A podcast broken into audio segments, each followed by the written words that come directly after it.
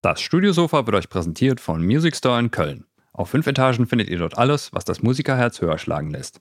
Unter www.musicstore.de könnt ihr auch bequem von zu Hause aus shoppen. Natürlich versandkostenfrei ab 25 Euro, mit 30 Tagen Rückgaberecht und drei Jahren Music Store Garantie. Music Store in Köln, das Paradies für Musiker. Ja, wir wollen den Studiosofa Podcast weiterentwickeln. Wir wollen ein bisschen mehr Pep reinbringen. Klaus, äh, was machen wir? Um das ein bisschen mehr Pep Drogen nehmen? was? Was? okay, ich glaube, wir fangen.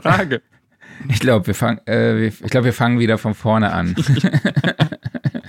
äh, nein, das machen wir natürlich nicht. Es gibt eine Umfrage, nämlich wir sind auf eure Meinung angewiesen. Ähm, die Umfrage findet ihr in den Shownotes. Da gibt es einen Link und jeder, der an der Verlos ach, an der Umfrage teilnimmt, bekommt ein Mini-Abo von Sound and Recording in digitaler Form. Also das heißt, ihr bekommt die nächsten drei Ausgaben dann digital zugeschickt und habt außerdem drei Monate lang Zugriff auf das komplette Sound and Recording Heftarchiv. Also könnt da auf alle Ausgaben seit 2006 zugreifen. Und aber das Highlight ist, wir verlosen nämlich zweimal ein Eintagesticket zur Studioszene mit Masterclass-Zugang im Wert von je 129 Euro.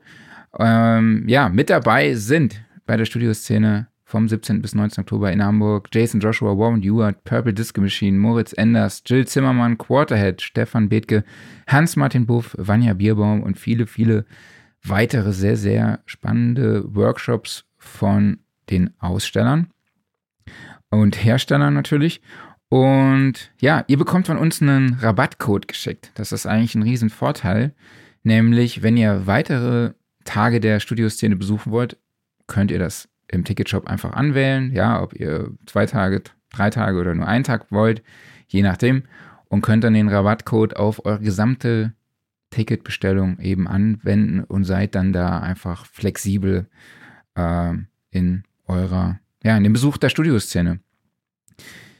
Alle Infos gibt's in den Show Notes und den Link zur Umfrage findet ihr dort auch. Ähm, ich kann Ihnen einfach mal ganz kurz sagen, bit.ly slash. Studio Sofa Umfrage. Oh, du hast einen echten Bitly-Link draus gemacht. Ja, ich habe tatsächlich mir die Mühe gegeben und nicht irgendwie so komische, so komische Hieroglyphen gelassen, sondern ähm, ja, Meinst nicht so Das wie das mit der WhatsApp-Gruppe.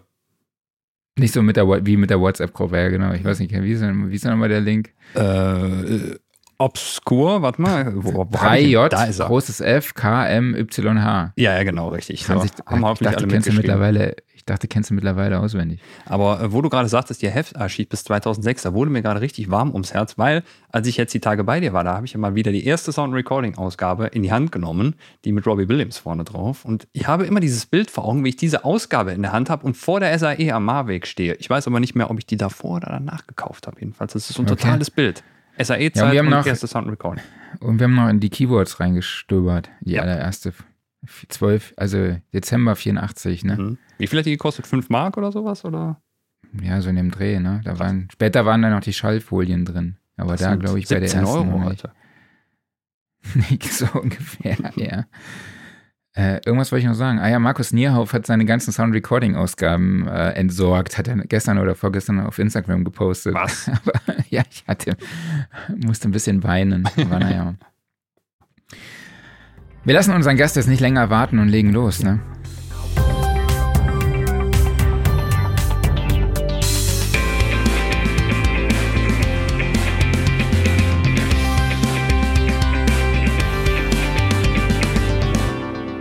Studiosofa, der Sound and Recording Podcast, Ausgabe 170. Hallo an alle da draußen. Schön, dass ihr auch in dieser Woche wieder dabei seid. Mein, äh, nee, ich stelle mich ja gar nicht selber vor, ich stelle ja mal dich vor, ne? Habe ich schon fast vergessen. Ich spreche wie immer mit meinem Wingman Klaus Beetz. Äh, wir wollten ja ein bisschen Abwechslung reinbringen, deshalb Ja. dachte ich, ach komm, Genau. Und ich mit äh, Ryan Goslings Zwilling, Marcon. wir kommen dann später darauf zurück, ne? äh, warum du das jetzt sagst. Ähm, wir begrüßen heute im Podcast Producer Leo Winz. Hallo Leo, schön, dass du dabei bist. Hi, ihr beiden. Grüß dich. Wir sprechen über effektive Selbstvermarktung im Bereich Hip-Hop, beziehungsweise als Hip-Hop-Producer. Wenn ihr da draußen Erfahrungen dazu habt, dann teilt die gerne mit uns über die YouTube- oder die Facebook-Kommentarfunktion. Da könnt ihr natürlich auch Fragen an Leo und uns stellen. Genau, die er dann für euch auch beantworten wird. Ähm, ja, Leo, kommen wir direkt mal zu dir, deinem Werdegang. Du bist mit FL Studio in die Welt der Musikproduktion gestartet. Mal, wie kam es dazu?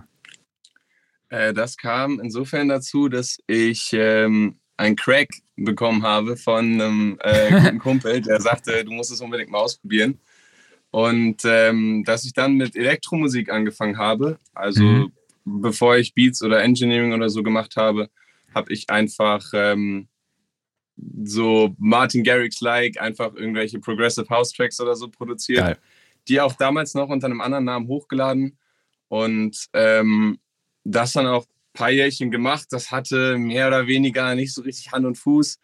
Ähm, die Tracks waren am Ende waren sie cool, aber es war irgendwie nicht so das, wo ich so hin wollte, so, ähm, weil es mir dann irgendwie nicht so Spaß gemacht hat mehr, Elektro zu mhm. produzieren. Und dann kam so ein bisschen so der Switch zu Hip Hop. Ähm, aber so habe ich damals angefangen, habe auch bei so ein paar Beat Battle Contests dann mitgemacht, wo man okay. dann so Samples flippen musste und habe dann da immer so Elektro Productions draus gemacht. Ähm, und so viel übers Produzieren gelernt, weil ja Elektro, würde ich schon sagen, ein Stück weit, da geht es mehr um die Produktion als vielleicht bei einem Hip-Hop-Beat. So ist vielleicht anspruchsvoller, könnte man sagen. Und ähm, habe das dann eine ganze Zeit lang, äh, lang gemacht, aber dann mhm. irgendwann ich da keinen Bock mehr drauf. Mhm. Und dann habe ich halt gesagt, okay, ich mache jetzt Beats. Okay, wie hast du dich dann da reingefuchst? Gab es da irgendwie so Websites, die du dir oder Videotutorials, die du angeschaut hast, um da in das Thema einzusteigen? Ja, voll. Also ich, ich auf YouTube findet man ja alles und ich habe dann so, also wirklich richtig stumpf, How to Make Beats so gesucht und dann halt einfach angefangen, erste Splice-Samples runterzuladen. Dann habe ich mir so ein Splice-Abo abgeschlossen und dann habe ich da immer irgendwelche Samples runtergeladen und dann auf Reddit immer nach irgendwelchen Sample Packs gesucht, mhm. irgendwelche coolen Drumkits und so. Und dann habe ich da angefangen, erste Beats zu machen, die richtig trash waren, aber so hat es so, so angefangen mit Beats dann. Okay, Wie, wann hast du angefangen? Wie lange ist das her? Also mit Musik so generell, so, ich glaube, die ersten Tracks hatte ich so mit 13, 14 veröffentlicht, so jetzt mhm. bin ich 20. Ähm, und dann habe ich irgendwie so mit 16 angefangen, so Hip-Hop zu machen, als es so ein bisschen moderner mhm. wurde, so 2019, als Rin so seine ersten Sachen rausgebracht hat. Oder Young Horn oder so, mit dieser ganzen Cloud-Rap-Schiene war ich ein bisschen unterwegs und ähm, dann habe ich immer weniger, we weniger Elektro gemacht und irgendwann halt nur noch, nur noch Hip-Hop. Okay. Klaus, kannst du mit den Begriffen was anfangen, die Leo gerade in den Raum geworfen ja, hat? Ja, und lustigerweise, wo du gerade Rin erwähnst, den habe ich gestern Abend noch, äh, ich habe gestern Abend beim Autofahren ans Live-Plan B gehört und da wurde Rin auch noch erwähnt und irgendwie in Verbindung mit 50 Cent gebracht. Ich weiß nicht mehr genau wie, ich habe einfach ja, reingeschaltet, aber das passt halt gerade so perfekt. Und du hast immer noch den Ohrwurm, klar. ne? Ja, seitdem habe ich einen Ohrwurm von In the Club. Das lief gestern Abend. Genau, und wie kam es dann dazu, dass du vor drei Jahren dann gesagt hast, äh, ich produziere und mixe jetzt Fulltime? Ähm, ja, da waren, sind natürlich noch viele Schritte dazwischen. So einfach ging das jetzt nicht, aber ähm, im Prinzip war es so, dass mich durch, also dass ich mit ersten Beats, die ich dann produziert habe, die, also die dann auch besser wurden, mhm. äh, dass ich dann äh, immer Leute hatten, die gefragt haben, yo, hast du einen Beatstars-Account, wo kann man Beats leasen, Beats kaufen oder so? Und dann habe ich mir da früher mal einen Account gemacht und habe auch meine Instagram-Page, das ist auch immer noch die jetzige, die ich jetzt habe, einfach so gestartet und mit Leuten connected und gefragt, was die als Artist brauchen. Ist es Beats oder ist es irgendwie was anderes? Ich hatte noch gar keinen Plan, so was so Recording ist, weil ich halt immer alles nur in FL Studio in der Box gemacht habe für mhm. mich selber. Und dann haben mir halt erste, erste befreundete Künstler gesagt, so, yo, kannst du mich aufnehmen? Ich brauche jemanden zum Aufnehmen. So. Und dann habe ich mich damit ein bisschen auseinandergesetzt und erst mit Recording angefangen, nachdem ich so ein paar Beats verkauft habe.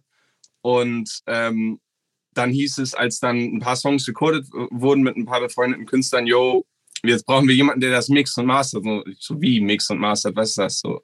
Und ähm, dann habe ich mich damit so ein bisschen befasst und aber gemerkt, dass ich durch, mein, durch die Zeit, wo ich Elektro produziert habe, so schon die Grundsachen halt einfach weiß. So, ich wusste es jetzt nicht auf Stimmen bezogen, aber wenn man so einen Elektro-Track produziert, dann bearbeitet man ja viele Sachen mit einem EQ, mit einem Reverb, halt man, man mixt das ja selber. Und ich habe das so im Unterbewusstsein halt alles äh, im Elektrobereich schon gemacht und ähm, dann halt immer mehr Tutorials geschaut, wie man halt Stimmen abmischt. Mhm. Und so erstmal mit diesen klassischen Fehlern auch angefangen, mhm. so ultra viel Höhen reingeboostet, so 12 dB mhm. Höhen auf dem Master Sound Godizer und so. Das war so, das war so der Beginn.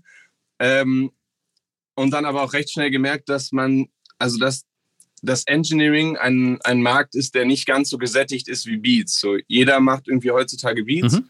Und die Artists haben dann irgendwann gesagt, okay, du willst so und so viel für ein Beat. Weiß ich nicht, die können den for free runterladen. Gibt ja so viele Free-for-Profit-Beats auf YouTube. Äh, was du aber nicht so einfach for free kriegst, ist halt ein guter Engineer oder jemand, der gut deine Songs mhm. abmischt. Und dann habe ich das so als Nische für mich gesehen und es dann halt immer weiter weiter ausgebaut und immer mehr Leute gesucht, für die ich arbeiten kann. So damals habe ich Mixmaster umsonst angefangen, beziehungsweise ich glaube 25 Euro war das erste, wie ich so gestartet habe. Mhm. Ähm, also wirklich richtig, richtig low budget so für jeden ähm, eigentlich äh, äh für, für jeden machbar und habe aber dann so viel Erfahrung gesammelt, weil ich einfach so viele Tracks gemixt und gemastert habe, mhm. mehr oder weniger gut, aber habe dann irgendwann so ein Understanding dafür gehabt, wie das funktioniert und was ich machen muss, dass ein Track einigermaßen gut klingt. Und dann lief das irgendwann so gut. Ich hatte damals noch einen Partner und wir haben wirklich exzessiv Leute angeschrieben auf Instagram, so, yo, können wir arbeiten? Was brauchst du? Kann ich was für dich tun? Hier sind Referenzen. Sag mal, wenn ich dir was mixen soll, so, das sind meine Preise. Und dann habe ich immer so ein, das habe ich heute immer noch, ich mache gerne an, so eine Preisliste, so sieht richtig nach Müll aus, so, so, so ein PDF. Hm? so wo halt Mixmaster 25 Euro und Mixing alleine 15 Euro mhm. und so. Also wirklich Schrottpreise.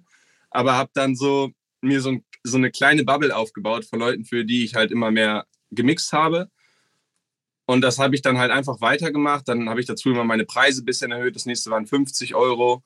Und ähm, irgendwann war es so, ich glaube, das war in der Corona-Zeit. Mhm. Ja, genau, 2020 war ja, diese Corona-Sache hat ja so 2020 doch angefangen oder war so 2020 war irgendwie Lockdown oder sowas. Ja. Und ähm, dann auch ja keine Schule gehabt, weil ich damals noch in der Schule war. Und dann hab ich das, haben wir das wirklich auf Spitze getrieben, also wirklich dumm viele Leute angeschrieben und ähm, dann irgendwann war es so, dass man am Ende des Monats, dass ich halt so gemerkt habe, damit kann man äh, echtes Geld verdienen. Also mhm. damit kann man wirklich, äh, lässt, lässt sich wirklich was, lässt sich wirklich was verdienen.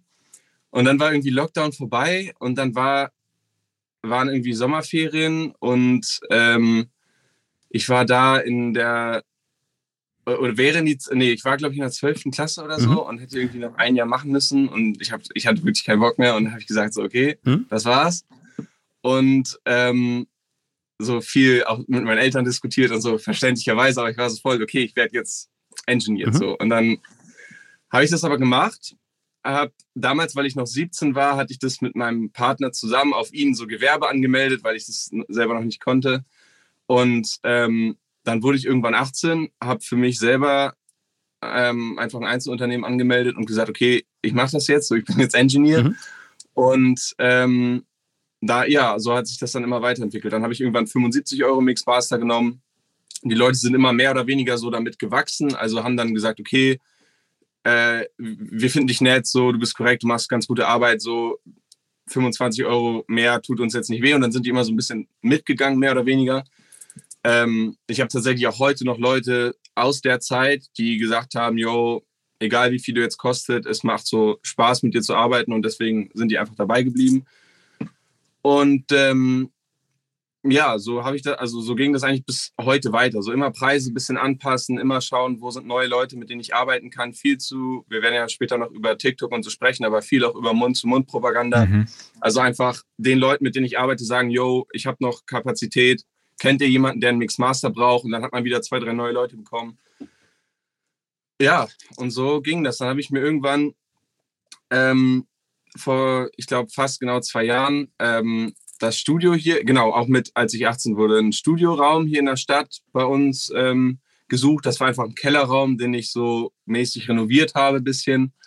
Ähm, das ist immer noch das, was man hier im Hintergrund sieht. Also ich bin hier seit zwei Jahren in diesem Raum Mhm. und habe den ähm, dann so akustisch ein bisschen hergerichtet, um den Leuten auch Recording bieten zu können, weil mich das eben auch so interessiert hat und ich da auch besser werden wollte. Und ähm, es zusätzlich auch ein ganz cooles Standbein ist, neben dem Engineering halt, also neben dem Mixing und Mastering auch Leute aufnehmen zu können, weil man da auch nochmal andere Preise verlangen kann. Und ich dann aus diesen Recording-Gigs auch gleich eigentlich immer ein Mixing- und Mastering-Gig bekomme. Also es geht so für mich Also, heute ziemlich Hand in Hand, äh, Hand in Hand. Und ja, und dann hat äh, so, und dann sind wir, dann sind wir hier. So. Mhm. Also bis jetzt mache ich eigentlich genau das immer noch weiter, nur halt immer die Preise ein bisschen angepasst, immer mit anderen Leuten gearbeitet, ein bisschen größeren Leuten gearbeitet, wo man dann auch andere Preise verlangen kann. Genau. Und das Okay. mache ich jetzt immer noch. ja. Hammer. ja, wenn wir jetzt mal ins Thema einsteigen, du hast ja jetzt schon ein paar Schritte genannt, die du am Anfang gemacht hast, aber Mhm. vielleicht kannst du noch mal ganz kurz zusammenfassen, was waren deine ersten Schritte zur Selbstvermarktung? Vermarktung? Du hast ja gesagt, TikTok hast du angefangen, ähm, du hattest, hast gesagt, du hast jeden Tag irgendwie TikToks gemacht, irgendwie 400 bis 500, dann am Ende waren es, äh, ihr habt Leute bei Instagram angeschrieben, aber ähm, erzähl doch nochmal.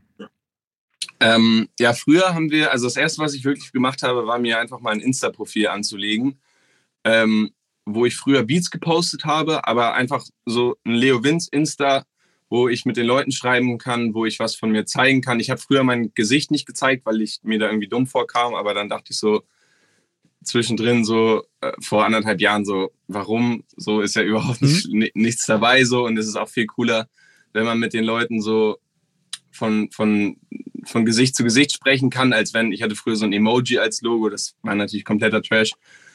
Aber mir einfach ein Insta angelegt ähm, und dann haben wir unter Hashtags, ähm, zum Beispiel Hashtag German New Rapper oder Hashtag Deutsch Rapper oder Hip Hop Newcomer, haben wir nachgeschaut, was sind da für Profile aktiv, haben denen dann einfach eine DM geschrieben. Früher war das noch nicht so, dass man auf Instagram alle Anfragen in so einem Ordner kriegt. Das ist, da- das war wirklich, da, da, das war für Instagram ein Schritt nach hinten, weil wenn ich jetzt jemanden eine DM schreibe, dann Ja. landet das in so einem riesen Anfragenordner und da schaut Ja. man halt eigentlich nie rein so. Nee. Oder viele Artists, habe ich das Gefühl, schauen da nicht rein. Früher gab es das aber noch nicht. Und ich bin dann quasi einfach wirklich in die DM geslidet von, äh, von Artists und habe denen gesagt, yo, check mal ab, das sind Sachen, die ich gemacht habe.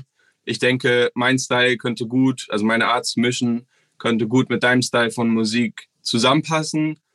Lass mich dir mal einen Mix for free machen oder hier ist, hier sind Referenzen, so sag, wenn du was brauchst. ja. Und so habe ich das ganze Zeit lang gemacht. Dann habe ich mir irgendwann vor anderthalb Jahren eine Website bauen lassen, weil ich das Ganze so ein bisschen dann automatisieren wollte. Also das, die Fragen, die Artists ja immer stellen, die sind immer gleich so, was sind Stems? Wie exportiere ich Stems? Sollen die Stems mit Effekten sein? Mhm. Brauchst du einen Rough Mix? So, wie viel, was ist die Bitrate? So solche Sachen. Und dann habe ich mir dafür einfach mal eine Website erstellt, wo, die ich dann einfach nur den Leuten schicke, die mich anfragen, die mich buchen wollen. Da sage ich, dann steht alles drin. Da habe ich Tutorials gemacht, wie man die Stems exportiert für die jeweiligen DAWs. Die Leute können da direkt über, über PayPal bezahlen, mir direkt ihre Stems hochladen. Und das war für mich dann auch nochmal ein großer Schritt, weil ich da diese ganze, diese, ähm, den ganzen äh, Schritt nach der Akquirierung sparen, sparen konnte, weil ich dann einfach nur, wenn jemand sagt, er hat Interesse, meine Website schicken musste. Sehr cool. Mhm. Und ähm, dann habe ich irgendwann ja auch vor einem, anderthalb Jahren mit TikTok angefangen und YouTube und so. YouTube bin ich mittlerweile nicht mehr so aktiv, weil ich einfach die Zeit nicht habe, aber so ein TikTok ma mache ich ab und, äh, ab und an noch, wo ich Artists oder auch Produzenten so einfach Tipps gebe, so kleine, jetzt ja keine Secrets, aber so kleine Sachen, die mir geholfen haben, sei es zum Beispiel ähm, einem statt äh, äh, zwei statt einem DSer zu verwenden Mhm. mit verschiedenen Frequenzeinstellungen. Also so wirklich kleine Tipps, die ich mir am Anfang gerne gewünscht hätte und die nicht in diesen Basic-Videos Mhm. vorkommen. Ja. So. Oder auch zwei Limiter im Mastering zu benutzen. Mache ich heutzutage immer. Am Anfang wusste ich nicht, dass es geht. So. Mhm. Und solche, solche Tipps einfach zu geben, aber im selben Zuge immer zu sagen, am Anfang des Videos oder so einen kleinen Text stehen zu haben, yo, wenn du Mixmaster brauchst, dann schreib mir eine DM und dann lass uns arbeiten. Und das hat dann dafür gesorgt, dass viele Leute einfach von TikTok auf ähm, mein Instagram geklickt haben, dass ich da verlinkt habe, weil man kann über, Inst über TikTok, wenn man sich gegenseitig nicht folgt, dann kann man sich da keine DM schreiben. Das ist so ein bisschen blöd. Mhm. Ähm, deswegen muss ich die Leute von da immer auf, auf meine Website oder auf Instagram leiten. Aber so bin ich dann mit, mit, mit vielen Leuten ins Gespräch gekommen, die dann halt gesagt haben, yo, deine TikToks sind ganz cool, hier sind mal ein paar Demos von mir, hättest du Lust, das zu, zu mixen und zu mastern? Und ähm, das war eigentlich für mich so der, äh, der beste Schritt zur Selbstvermarktung, mhm. denke ich. Ähm, Gerade weil ich ja Hip-Hop mache und Hip-Hop doch eher bei der jüngeren Generation vertreten ist, würde ich mal sagen. Ähm, und eigentlich jeder von, also ich kenne keinen, der kein TikTok hat. So. Mhm. Okay. Und ähm, dann habe ich mich halt dazu entschlossen, so Informationscontent zu machen. Also ich unterteile TikTok immer gerne so in so Quatsch-Content und in so Informationscontent. Ähm, und ich wollte halt nicht dazu gehören zu denen, es gibt auch so ein paar äh, Produzenten, die auf TikTok so, yo, I made this hardest beat today, nobody can rap on it, it's too hard, so auf den. Und ähm, da habe ich mich aber irgendwie nicht gesehen. Ich wollte immer so kleine Tutorials machen, so den Leuten zeigen, so hier, probier das mal aus, das hat mir gut geholfen und das finde ich stößt auch auf besseren Anklang, als wenn ich, äh, wenn ich nur immer meine Beats zeige oder so auf TikTok, okay. so, weil da kann ich gleich so Artists, Artists zu meinem Profil ziehen, weil ich denen zum Beispiel einen Tipp gebe, wie man cleanere Vocals recorden kann, wenn man Popfilter benutzt oder irgendwelche Sachen. Und so habe ich die dann gleich auf meiner Seite und kann dann gleich immer sagen, yo, wenn du Mixmaster brauchst, dann schreib mir, weil ich mache das. So. Okay, also die Künstler sind dann trotzdem auch selber daran interessiert, sich klar selber zu produzieren und kommen deshalb dann auch auf dich zu, weil im Prinzip, ich stelle es mir ja eigentlich so vor, dass wenn du Künstler halt erreichen möchtest, dann müsstest du ja eigentlich den Content zeigen, den du produzierst. Ne? So eigentlich im Prinzip so, wie du es eben gesagt hast, hey, hier, ich habe den mega fetten Beat und keiner kann darauf rappen oder so. Ähm, oder wenn ihr es könnt, dann meldet euch oder irgendwie so ein Quatsch. Mhm. Ähm, ich denke, also ich glaube, das würde ich vielleicht machen, wenn ich mehr diese Beat-Schiene fahren würde. Aber ich fahre ja wirklich, okay. also mein, den Großteil meines Geldes verdiene ich durch Engineering. Und okay. ähm, da funktioniert es in meiner Erfahrung ganz gut, wenn ich dem Künstler zum Beispiel so ein Before und After zeige. Ich mache so einen mhm. Breakdown von einem Song, den ich gemixt und gemastert habe und sag aber immer wieder, und wenn du möchtest, dass es bei dir auch so klingt, dann schreib mir einfach ja. so. Und ähm, das funktioniert ganz gut, weil ich mache, ich liefere, ich schaffe nicht nur einen Mehrwert, dass ich dem Künstler zeige, wie er, weil viele Künstler nehmen sich selber auf, mhm. nicht, nicht jeder kommt zu mir ins Studio, viele recorden sich selber. Wenn ich den Recording-Tipp gebe, dann schaffe ich einerseits einen Mehrwert und ich mache ihnen aber auch klar, wenn du das Recording hast, dann komm zu mir, weil dann muss es jemand mischen und das mache das mach ich so. Das ist mein, mein Ding, weil sich dann selber zu mischen ist nochmal eine andere Sache. So jeder kann sich selber aufnehmen, aber nicht jeder kann sich ja einen guten Mix-Master machen. So, das ist ja einfach so. Mhm. Ähm, mhm. Und deswegen ist das so, äh, eine ganz gute Sache, weil ich auch unmissverständlich klar mache, dass ich Engineer bin. So, ich bin nicht irgendein Beat-Heini, sondern ich mache Mixing und Mastering und das wird dann gleich so gleich so klar, denke ich. Okay. Beat-Heini ist ein sehr schöner Begriff. Ähm, ja. Was ist denn ja. so entscheidend für die Zusammenarbeit mit einem Künstler? Also woran machst du fest, okay, das ist jemand, mit dem ich sehr gut arbeiten kann? Gegenseitiger Respekt und gegenseitige, gegenseitiges ähm, Vertrauen auf die, auf die Meinung und den Geschmack. Mhm. Also ich finde es immer cool oder ich würde mir nicht anmaßen, wenn der Künstler eine coole Idee hat, ihm zu sagen, dass das scheiße ist. Mhm. So. Ähm, sondern denke, über die ganzen Songs, die ich gemixt habe, einen gewissen Geschmack entwickelt zu haben, so was mir gefällt, was ich hören möchte. Und ähm, finde es dann schön, wenn ein Künstler darauf Wert legt und sagt, ey, wie findest du den Song? Wie findest du die Lines? Mhm. Was kann ich besser machen? Und genauso andersrum, wenn ich Effekte einbaue, wo ich komplett übers Ziel hinausschieße, dann erwarte ich vom Künstler, dass er mir sagt, ey, Leo, das ist Trash. So. Mhm. Der Mix ist cool, aber die Effekte sind viel zu, viel zu doll. So. Mhm. Und äh, wenn man einfach so die Musik als so gemeinsames Baby anfasst, das finde ich immer am coolsten, wenn man so weil wir stehen da beide. Erstmal ist es der Song vom Künstler, also das ist das so eine ultra intime Sache. So der Künstler verarbeitet damit vielleicht irgendwas. Das muss ich respektieren. Klar. So da kann ich nicht einfach irgendwie Ozone auf den Master packen, Master Assistant und so. Da muss ich Zeit reinstecken, weil der Künstler mhm. erwartet das. Und ähm, gleichermaßen steht da mein Name in den Credits und ich muss zusehen, dass jeder Song von mir wenn, wenn, der, wenn der den hört, wenn irgendjemand den Song hört und die Credits sieht und da stehe ich, dann, dass er nicht denkt, klingt der scheiße, was hat der, was hat der Typ gemacht, der Engineer? So, mhm. dass ich mit jedem dass ich mit jedem Song und den Credits einen Neukunden überzeugen könnte. Das ist immer so, finde ich, eine ganz coole, muss, frage ich mich so bei jedem Mix, würde ich das jetzt einem schicken als Referenz mhm. oder nicht? Und wenn mhm. ich es nicht schicken würde, dann habe ich irgendwas falsch gemacht. So. Ja. Wie sieht denn deine Zielgruppe so aus? Also kannst du so deinen typischen Kunden mal vorstellen oder ist das zu breit gefächert? Ähm, also ich würde sagen, auf jeden Fall ich, also man kann an einer Hand abzählen, wie viele Kunden ich habe, die über 30 Jahre alt sind. Also ich glaube, der Großteil ist jünger. Mhm. So. ähm, ich fühle mich so alt. Du bist alt. Ähm, du bist älter. und ähm, ansonsten, was gibt es noch für Kriterien? Halt viel im Hip-Hop angesiedelt, das sich aber auch nochmal auf jeden Fall unterteilen lässt in, in so in Trap, in Cloud Rap gibt es ja verschiedene, mhm. verschiedene Richtungen und da ist eigentlich auch alles dabei. Also ich habe mal irgendwen, der macht so ultra harten Battle Rap oder sowas und dann habe ich wieder einen, der macht so voll auf Autotune Cloud Rap mhm. und ich finde alles cool mhm. so.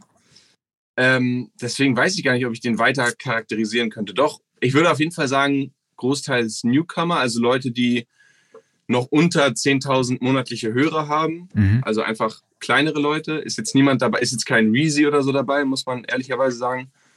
Ähm, auch wenn ich ein paar größere Credits habe, der Großteil sind, sind kleinere Leute. Mhm. Leute, die das, die damit noch kein Geld verdienen oder wenig Geld verdienen, den, die sich aber trotzdem nicht zu schade sind, in ihre Musik zu investieren. Und das finde ich klasse so. Mhm.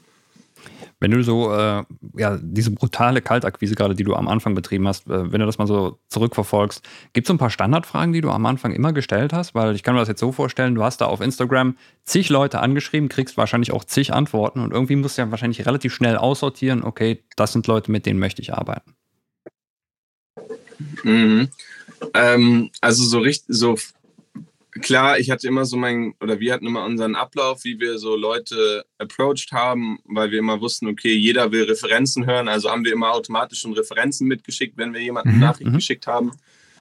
Ähm, was ich aber jeden heute fragen würde, wenn ich jemanden, wenn sich jemand bei mir meldet äh, oder wenn ich auf jemanden zugehe, was derjenige von mir erwartet. Also hm. erwartet der meins, äh, dass ich dass ich den Rough Mix, viele Leute haben ja einen Rough Mix, den sie selber irgendwie gemacht haben oder den befreundeter Engineer gemacht hat, der jetzt kein Profi-Mix ist, aber der schon mal grob so den Vibe setzt. Einige Leute erwarten, dass ich den Rough, dass ich eigentlich genau den Rough Mix mache, nur vielleicht ein bisschen lauter bin und alles noch so ein bisschen, bisschen halt sauberer ist, mhm. so dass ja. wofür die mich am Ende auch bezahlen.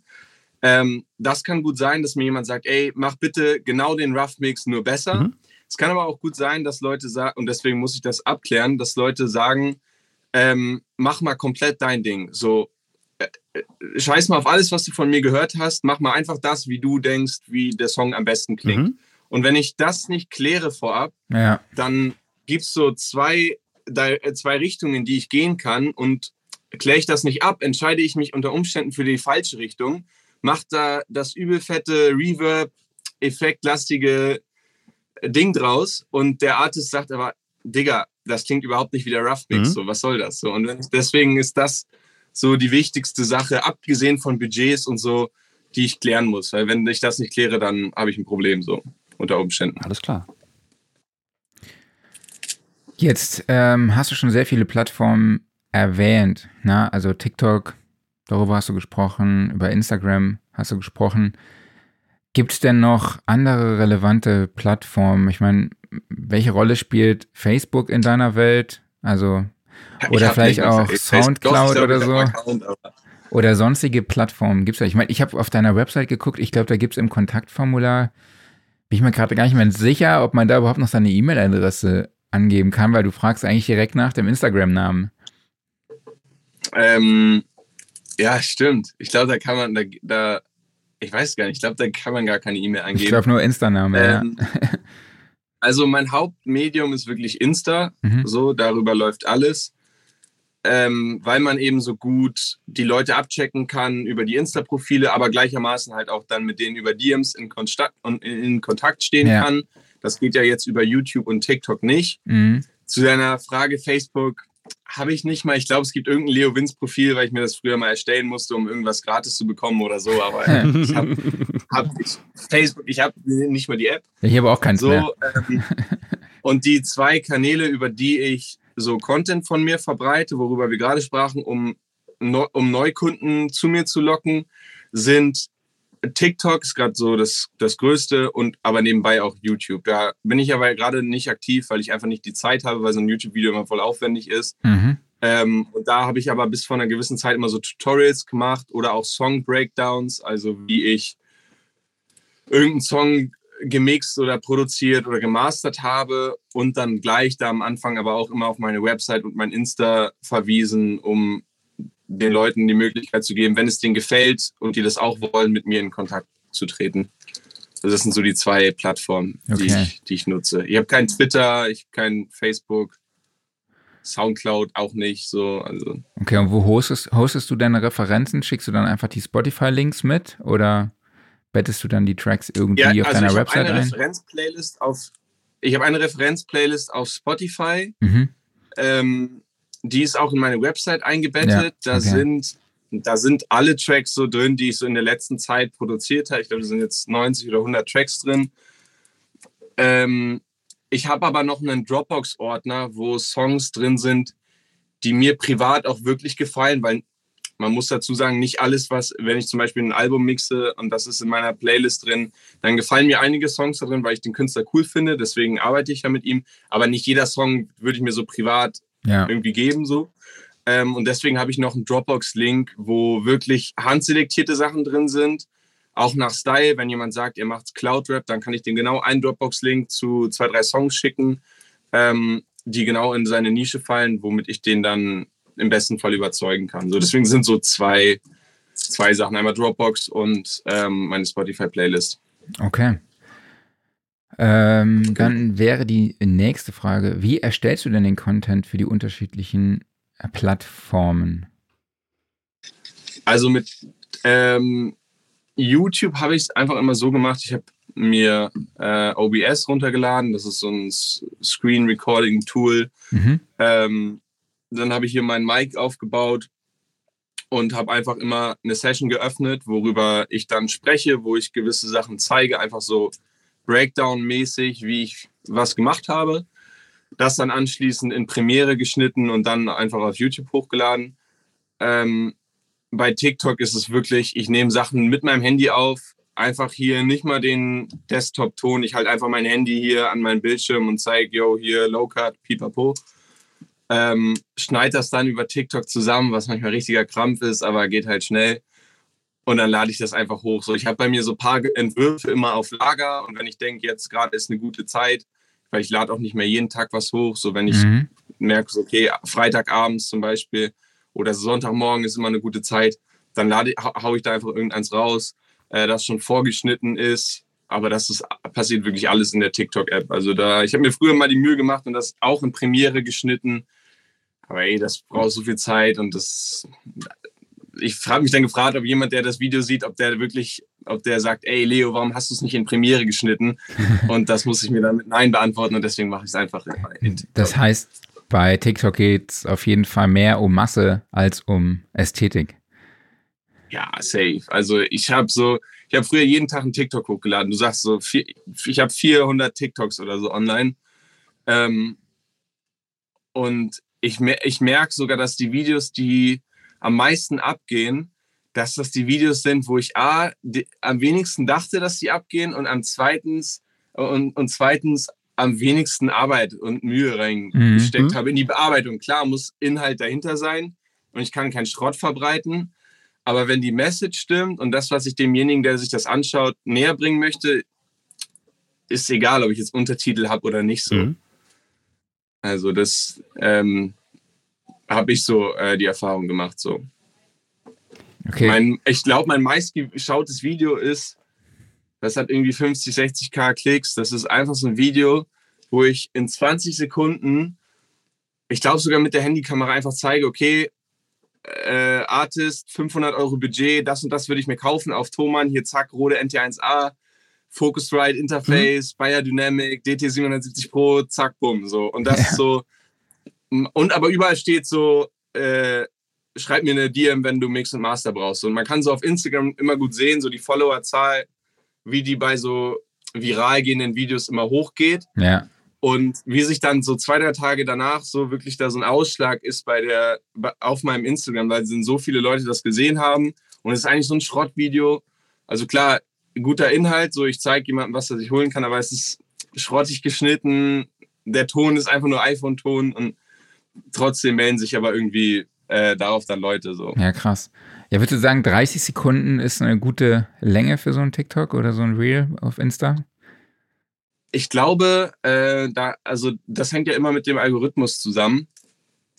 Ähm, zu dieser Frage mit der Länge, also es hieß mal so, ich habe irgendwann mal gegoogelt, so was ist die effektivste Länge für, für TikTok-Content und dann stand da mal, es muss unter 15 Sekunden sein, weil der Algorithmus wohl so programmiert war, dass gemessen wird, wie viel Prozent des Videos ein Zuschauer dranbleibt. Okay. Und dann ist bei einem 15-Sekunden-Video, muss der nur 5 Sekunden dranbleiben und hat schon 30 Prozent ja. äh, Watchtime. Und bei so einem 2-Minuten-Video ist der vielleicht 10 Sekunden dran, aber das sind so hm. richtig wenig Prozent. Nee, und dann andere Quellen sagen, äh, Videos über einer Minute sind gut. Also so, und dann habe ich da irgendwie auch nichts mehr drauf gegeben. Da habe ich so geguckt, wie viel kann ich füllen mit der Zeit. Und dann ähm, das einfach so geschnitten, dass es flüssig kommt und dann hochgeladen. Und wenn es dann 30 Sekunden war, war es cool. Und wenn es halt eine Minute war, war es auch cool. Und dann habe ich Videos, die abgehen, die sind über eine Minute. Mhm. Und dann habe ich, hab ich andere Videos, die sind 15 Sekunden und gehen ab. Also ich steige da auch nicht ganz durch. So, der Algorithmus ändert, ändert sich auch ständig. Ne? Mhm. Ja. Knapp. Aber was ich dazu sagen muss, wo ich auch, das habe ich vorhin vergessen zu erwähnen, ich lade alle meine TikToks äh, auch auf YouTube Shorts hoch. Mhm. Das mache ich so seit ein paar Monaten. Mhm. Einfach das Video speichere ich aus meinem TikTok. Da ist sogar das TikTok-Wasserzeichen dran. Ich mache mir nicht mal die Mühe, das einzeln irgendwie zu schneiden oder so. Lade das einfach auf YouTube Shorts hoch und habe dann da manchmal auch nochmal, keine Ahnung, 500.000 Views. Also nicht 500.000, mhm. sondern 500 bis 1000 Views. Ähm, einfach mit dem gleichen Video und dem gleichen, da steht der gleiche Kram. Hier ja. schreibt mir für Mixmaster und ist auch eine ganz coole Sache. Sehr cool. Das muss ich auch nochmal auschecken, auf jeden Fall. Ja, stimmt. Hast ja. du denn so ein Planungstool, mit dem du dann auch abpasst, wann die besten Zeiten sind? Oder machst du das alles relativ spontan dann? Nee. Ja, das mache ich spontan. Habe ich mir früher die Mühe gemacht. Ich hatte früher auch so Excel-Listen, wo ich mir eingeschrieben, aufgeschrieben habe, welches Thema ich schon behandelt habe und was ich als nächstes machen will. Aber heute ist es wirklich, ich, ich mixe einen Song und ich merke, okay, das und das ist eine ganz coole Sache, die ich hier gerade mache. Mhm. Zack, Handy raus, einmal kurz TikTok filmen, abspeichern. Wenn ich irgendwann Zeit habe, schneide ich das und dann lade ich das einfach hoch. Okay. Aber früher habe ich mir habe ich wirklich auch immer geguckt, dass ich die Zeiten einhalte und so und jeden Tag und äh, immer um dieselbe Zeit oder so, aber das mache ich heute nicht mehr. Mhm.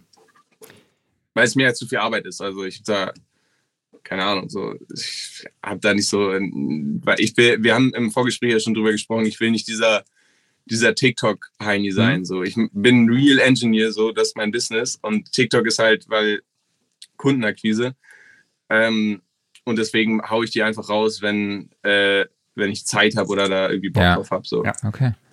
Wie wichtig ist es, würdest du sagen, sich so auf seine Zielgruppe genau zu konzentrieren? Also du hast ja zum Beispiel gesagt, du hast unter anderem mit Elektromusik angefangen. Also es wäre jetzt möglich, dass du sagst, okay, ich erweitere vielleicht meine Zielgruppe, ich nehme die Leute auch wieder mit ins Boot.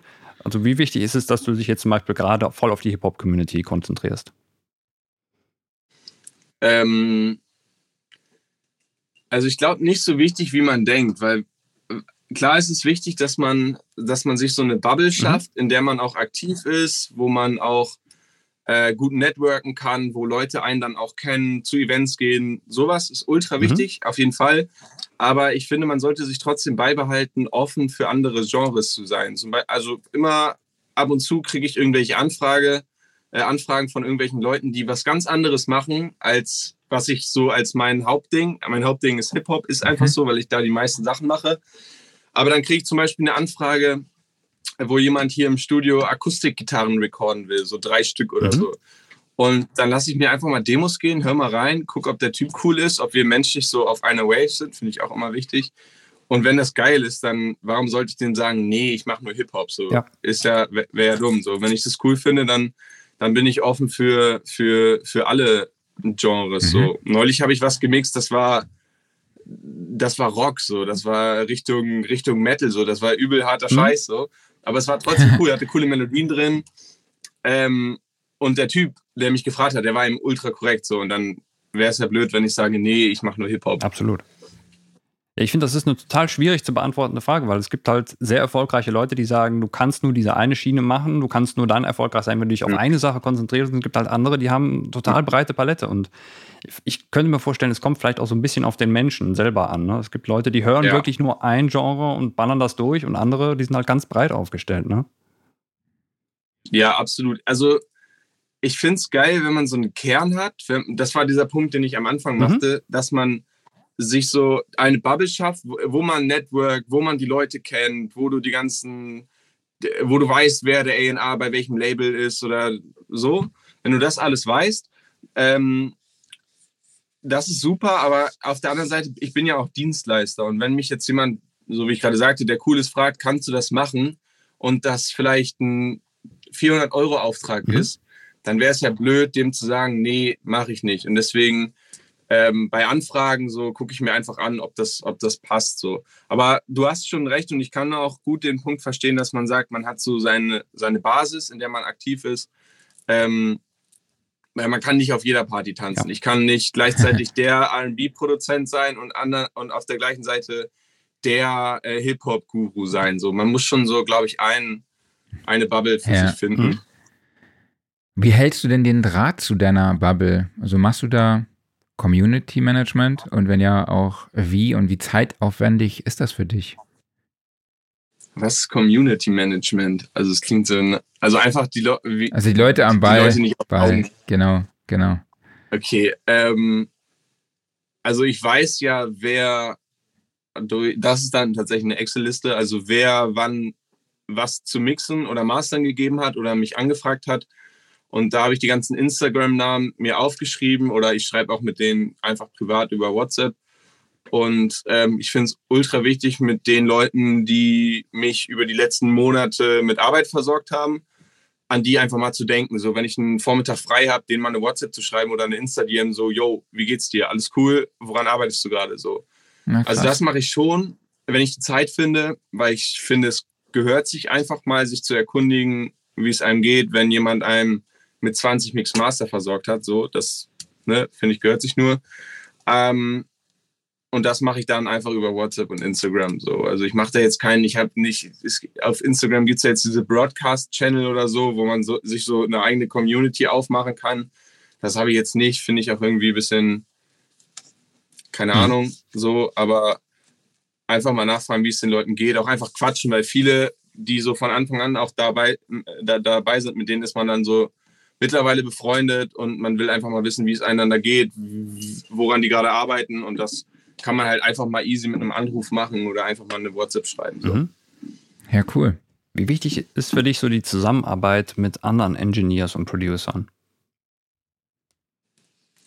Also mit Producern, ich glaube, ich würde gerne mit, mit mehr Producern zu, äh, zusammenarbeiten im Sinne von ähm, Leuten, wo ich wirklich, also die die jeden, die jeden, äh, den sie recorden, zu mir schicken. Mhm. So zum Beispiel, ich habe ich hab in Berlin ein paar Freunde, die haben regelmäßig Sessions und ähm, die nehmen Leute auf und die schicken das immer zu mir, die klären vorab Budgets mit dem Artist ab, der zahlt bei denen, ich schreibe denen eine Rechnung so mhm. und ähm, das macht mir persönlich auch richtig Spaß, weil weil ich A, sichere Arbeit habe. So. Ich komm, sie haben regelmäßig Sessions und ich kriege das alles einfach rübergeschickt zum, zum Mixen und Mastern.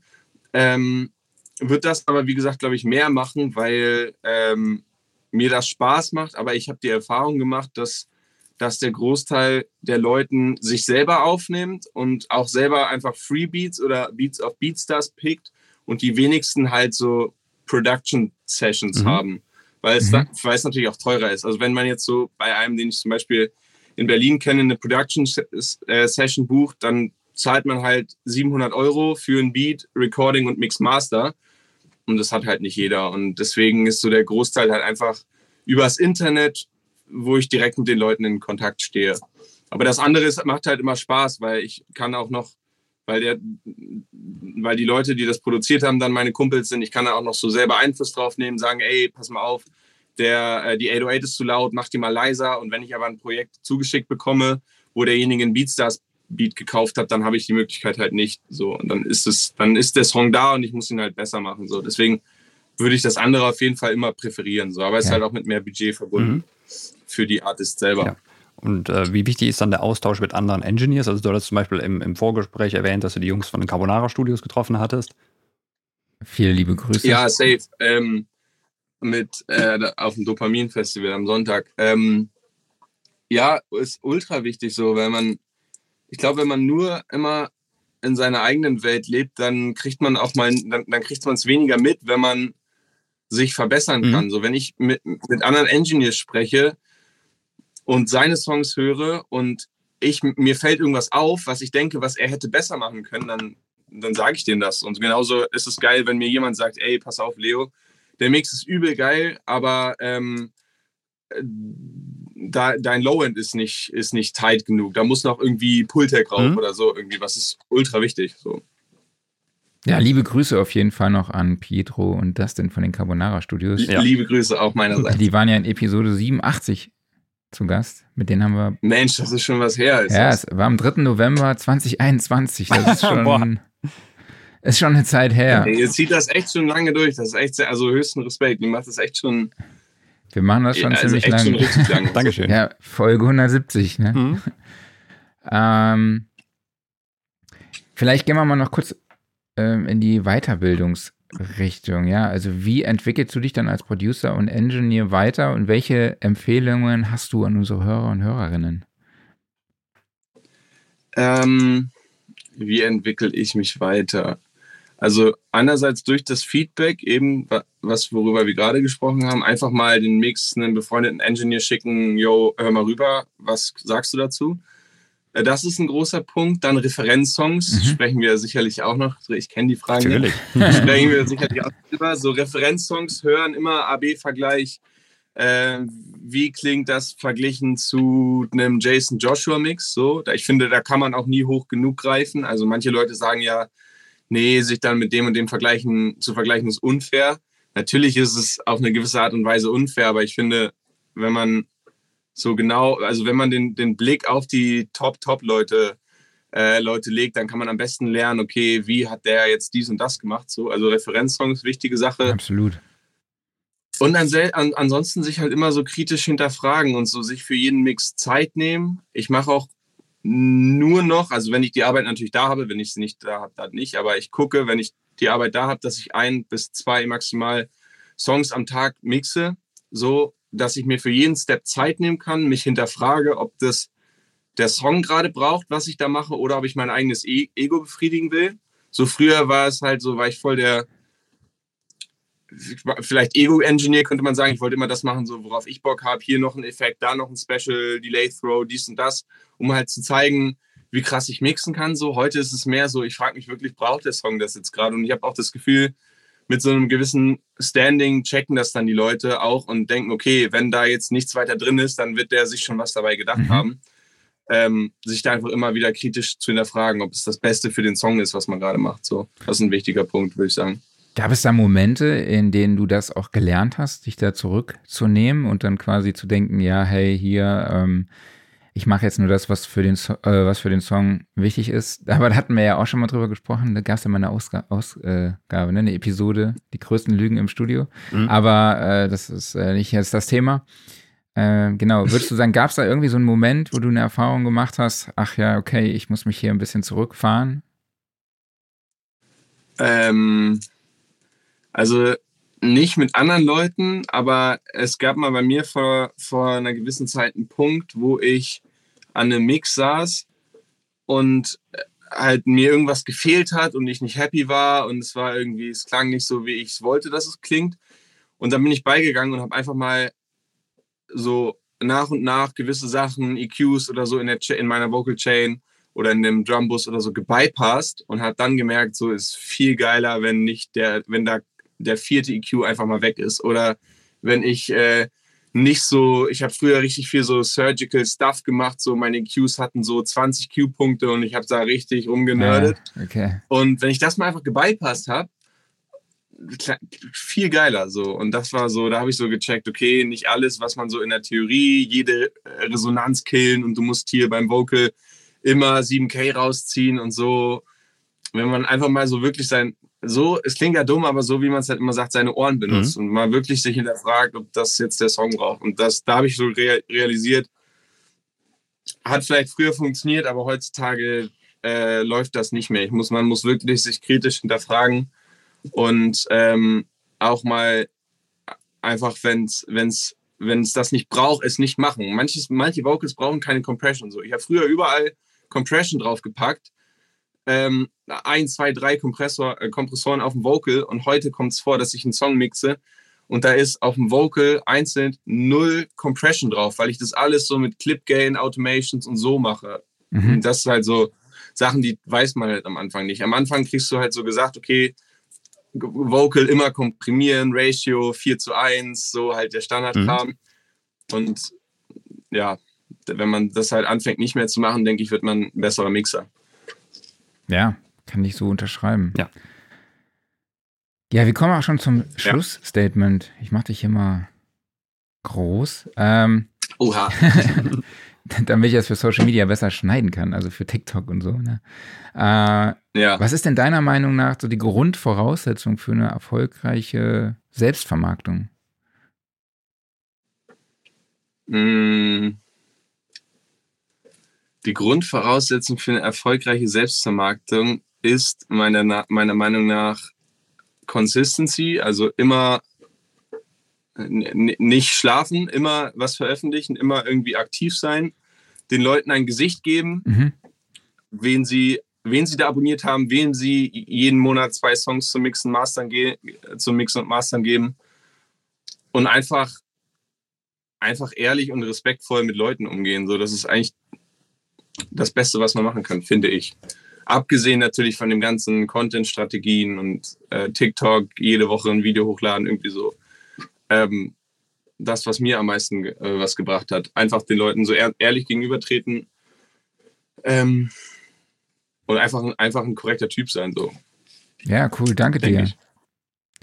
Dann können wir das Thema auch eigentlich abschließen und ich übergebe an den Kollegen. Ja, ich muss noch mal kurz ergänzen. Komm jetzt, die, komm jetzt, die jetzt kommen die Fragen, aber ich, ich, muss noch mal ganz kurz ergänzen an dieser Stelle, das, was du gerade gesagt hast und äh, auch äh, am Anfang, als du deinen äh, Werdegang beschrieben hast, also erstmal mega Respekt dafür. Du bist jetzt gerade 20, ne? Und äh, also erstens, ich wäre froh gewesen, wenn ich mit 20 so einen Plan gehabt hätte. Ne? Und dann einfach wirklich dann zu sagen, so, in, ähm, ich lege einfach los da, ich bin aktiv, dann kommt auch noch der Lockdown, äh, wo Dinge auf einmal unsicher werden, keine Schule, ey, ich, ich nutze die Zeit, ne? ich baller voll rein dann ich breche die Schule ab quasi an der Stelle oder beende sie, steige voll ins Business ein und ziehe das einfach so durch. Ey, Respekt, dass du das so gemacht hast und dass du den Mut gehabt hast, das so durchzuziehen. Also ich finde es total geil. total. Der cool. Du hast mir jetzt meine. Du hast mir jetzt mein Abschlussplädoyer geklaut. Bitte schön, Herr Kollege. Dann denken Sie sich mal Neues aus. Sehr lieb von euch. Da muss ich mir noch was Neues ausdenken. Dankeschön. So, aber jetzt machen wir natürlich dann äh, die Fragen. Ich meine, äh, du kennst diese ja alle schon und jetzt hast du auswendig gelernt. Also, Mac oder PC? PC. Hast du noch die Kurve gekriegt? ich habe noch die Kurve gekriegt, ja, ja. Sehr gut. Aber vielleicht, also vielleicht wird mir mal, mal ein Mac, ich weiß es nicht. Ja. So. Vielleicht. Ja, ich bin ja auch irgendwie von. Aber Preis-Leistung absolut PC. Ja. Ja, ich hatte mir auch vor einem halben Jahr ja, noch ein MacBook so als Ergänzung dazu geholt und ey, sind beides geile Sachen, aber es ist ja auch einfach nur so. Entweder oder ist auch ja, fies, weil auch. Wie, wie in jeder Folge gibt es da ergänzende Sachen in den Bereichen Mac viel geiler, so Ästhetik, so mein Laptop sieht kacke aus, so weißt du. Aber ähm, das Wichtigste, ne? Ich muss PC, ich, ich, muss PC sagen, weil ich seit 100 Jahren auf PC ja. bin und das für mich gut funktioniert. Absolut. Außer heute mit der Technik natürlich. Passiert. Logisch. 1176 oder LA2A? LA2A. Analog oder digital? Digital. Ja, dann natürlich die alles entscheidende Frage, wo ich mir jetzt gerade gar nicht sicher bin, wie gut sie für den TikTok-Algorithmus eigentlich ist. Kommt der EQ vor oder hinter den Kompressor? Sowohl als auch in der Chain als allererstes, aber davor. Mhm. 44,1 Kilohertz oder 48 Kilohertz? 44,1. Mhm. Vinyl oder CD? Puh, CD. Ach krass, trotz Hip-Hop.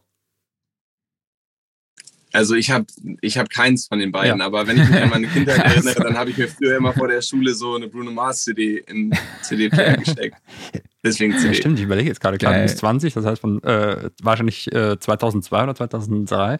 Äh, ja, da ist Vinyl äh, gerade so richtig tot gewesen, ne? Zumindest so, so im, im Mainstream. Ja.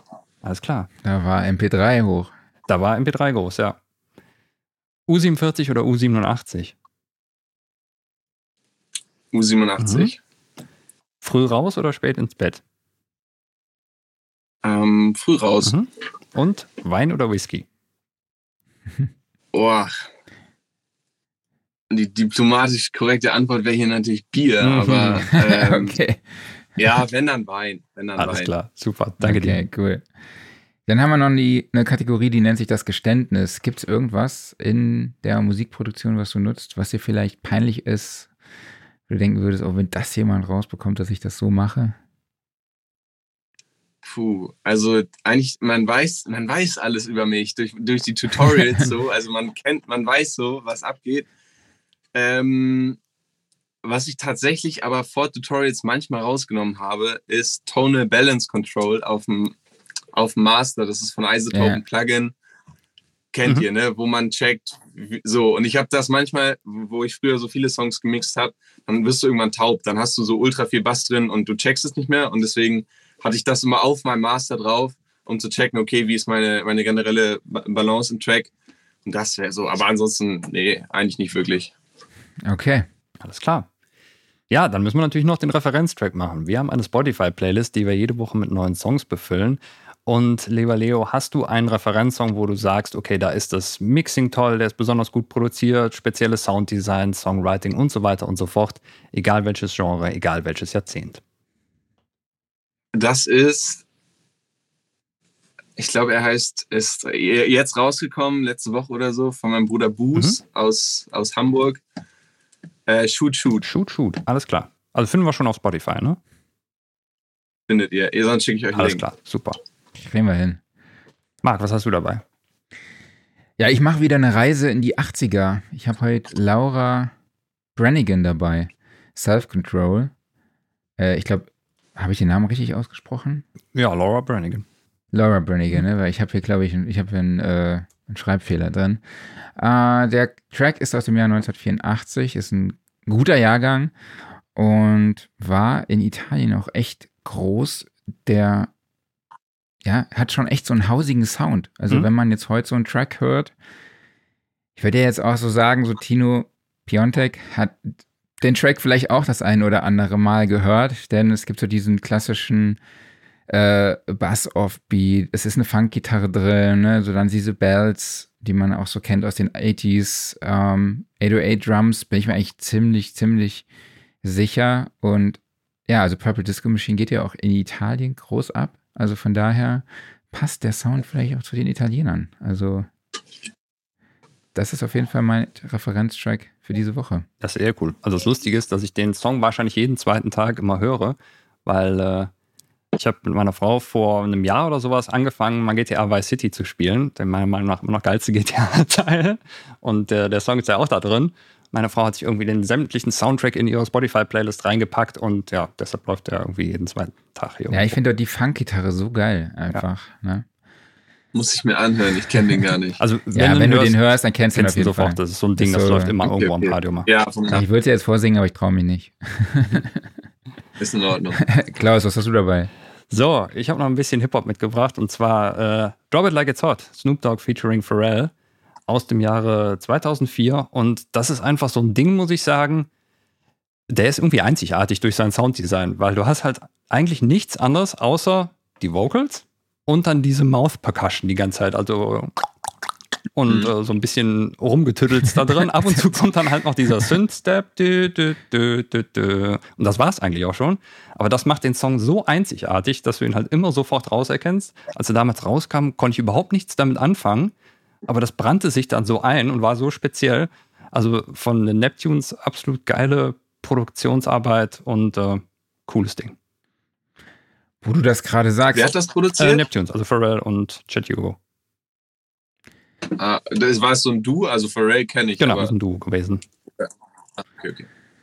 wo ich euch gerade an der Strippe habe und äh, Klaus, du diese Klackgeräusche angesprochen hast. Vielleicht kann mir irgendjemand von euch mal erklären, oder vielleicht ist es auch nur mir so aufgefallen, warum Hi-Hats im Moment so unfassbar laut sind in Produktionen. Also ich weiß nicht, ist euch das auch schon mal aufgefallen? Im Hip-Hop, Ja, meinst ja. du? So? Oder Also generell in Beats und im Hip-Hop, finde ich, ist es echt so krass. Also wissen tue ich es nicht. Ich habe nur eine Vermutung, weil wir haben ja momentan eine ganz harte 90er-Welle und da haben die Hi-Hats deutlich gescheppert. Ja, also ich Das finde ist die einzige Erklärung, die ich hätte. Aber ich weiß nicht, ob es stimmt. Ja, fällt mir auf jeden ich Fall auf. keine Ahnung. Naja, okay. Ich kann es doch nicht sagen. Gut. Ja, Leo, vielen, vielen lieben Dank, dass du dir die Zeit genommen hast. danke euch. Ähm, euch. aber wo, wo findet man dich denn? Aber du hast es ja eigentlich schon überall genannt, ne? Aber vielleicht kannst du mal kurz Man findet mich im schönen Lüneburg. Also, Oder was? wo kann man dich äh, kontaktieren? Also du hast ja die Kanäle eigentlich schon mal Ach so. gesagt eben im Gespräch, aber vielleicht kannst du mal Einfach kurz überall. Leo Wins, Leo Wins Music. Okay. Ja, cool. Dann äh, nochmal vielen, vielen lieben Dank, dass du dir die Zeit für uns genommen hast. Das war echt cool. Und wie Klaus schon gesagt hast, ähm, hat äh, großen Respekt. Ich finde es krass, wie bodenständig du bist äh, und trotzdem auch bei der Sache bist und motiviert rangehst. Ja. Und vor allem mit welchem Respekt. Wie gesagt, das finde ich echt großartig. Mach so weiter. Danke Ne? euch. Bleib so, wie du bist. Ja, absolut. Ey, macht euch weiter auf die nächsten 170, äh, 170 Geil. Folgen. danke dir. Danke dir, ja. Alles klar. Dann mach's gut, ja? Mach's gut, Leo. Super, ihr Bis auch. denn. Danke Ciao. euch. Ciao. Tschüss. Ja, super Typ, ne? Absolut. Also wie gesagt, mega Respekt, wenn also ich in dem Alter hatte nicht diesen Plan. Ich habe mir dann eher gedacht, so, boah, Zivi und dann, ja, studierst du mal so ein bisschen vor dich hin und dann irgendwann reifte diese Idee mit der SAE und auch da war das dann alles erstmal so ein großes Rumgeschwimme. Also Ja. krass, wirklich so. Einfach zu sagen, ich ziehe das jetzt durch. Das so aufzubauen in der kurzen Zeit. Geil. Ja, mit 20 wollte ich noch mit der Band erfolgreich werden und durchstarten, ne? Ja, War halt damals was so, man ne? halt so mit 20 will, ne? Genau. So. Wir wollen auf dem Guitar Summit sein, ne? Ja, wollen wir. Nämlich vom 22.09. bis 24.09. gibt es das Studiosofa live auf dem Guitar Summit im Rosengarten in Mannheim mit dabei auf unserem Sofa, nicht nur virtuell, sondern wirklich. Wir haben wirklich ein Sofa auf der Bühne stehen. Sind Waldemar Vogel, Christ, Christian Kohle von äh, Kohlekeller Studios. Ihr kennt ihn bestimmt auch von seiner Kohlekeller Academy. Ich weiß gar nicht, wie- Oder aus diesem mehr, Podcast. oder aus diesem Podcast, wo er auch schon zu Gast war. Mit dabei sind auch Michael Herberger, unter anderem Gregor Meile, Bosshaus, äh, im, ja, im Zuge von Sing My Song. Dann äh, Max Power, Turbostar, Tokotronic und er macht ja auch die Record Your Band Masterclass zusammen mit Waldemar Vogel Mhm. zum Thema äh, Live Band Recording im Proberaum.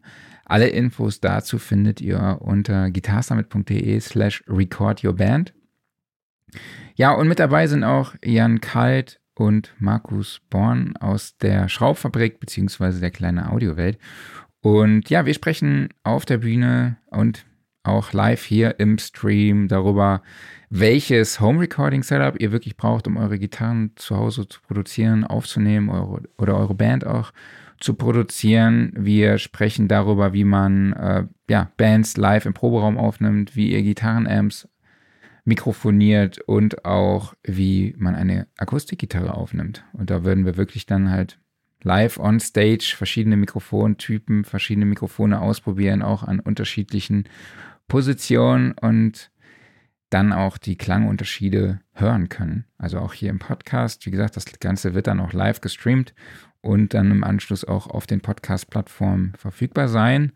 Und ich bin gespannt. Also Klaus wird euch dann noch immer dokumentieren, was gerade auf der Bühne abgeht, damit ihr als Hörer bzw. Hörerin auch nachverfolgen könnt, was da passiert. Mhm. Und ich freue mich schon. Wird geil.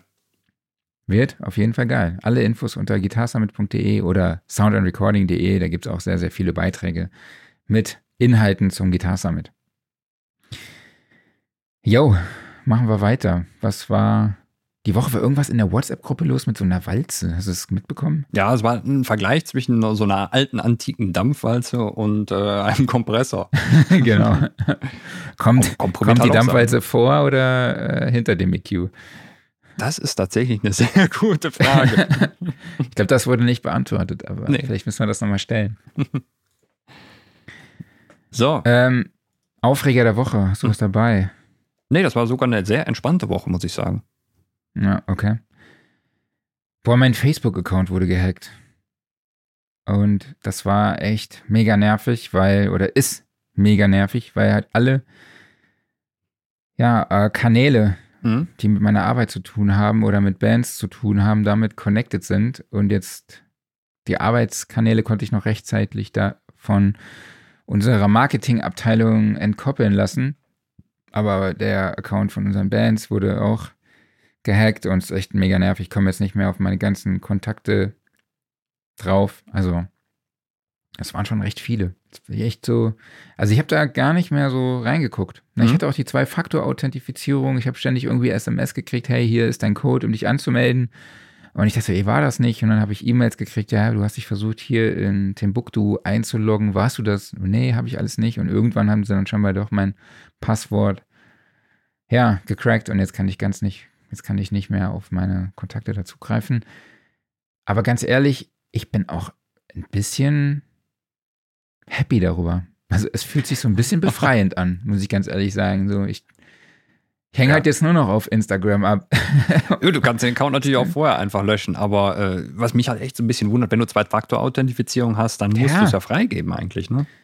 Ich weiß nicht, ich habe halt auch immer die E-Mail gecheckt. Mhm. Na, also wenn ich irgendwelche E-Mails kriege von Facebook oder sonst irgendwie oder von DHL, so ich warte nicht auf ein Paket und es kommt Mhm. halt irgendwie eine E-Mail, hey, dein Paket konnte nicht zugestellt werden. Check doch mal, ich checke immer die E-Mail, ja, lass Ja. mir die anzeigen, check die auf diese auf Seriosität, weil ich halt schon einmal leider darauf reingefallen bin. Mhm. Äh, und seitdem bin ich da echt vorsichtig. Und alles war halt wirklich seriös, aber scheinbar habe ich irgendwo mal irgendeine E-Mail dann doch erwischt, Mhm. wo äh, ich dann doch irgendwo den falschen Link geklickt habe.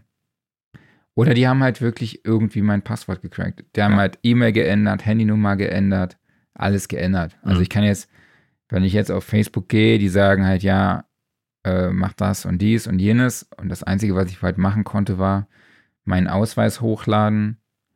Und dann konnte ich das halt nicht machen, weil ich meine E-Mail-Adresse angegeben habe und die gesagt haben, ja, hey, äh, zu deinem Account besteht überhaupt gar, also zu deiner E-Mail-Adresse besteht überhaupt gar kein Account. Also wieso willst du das irgendwie deinen Ausweis da hochladen und das Ganze wieder irgendwie herstellen lassen, wenn du gar keinen Account hast? Aber ist natürlich logisch, die haben halt die ganzen Login-Daten geändert. Da Also, macht es sich Facebook natürlich sehr einfach dann.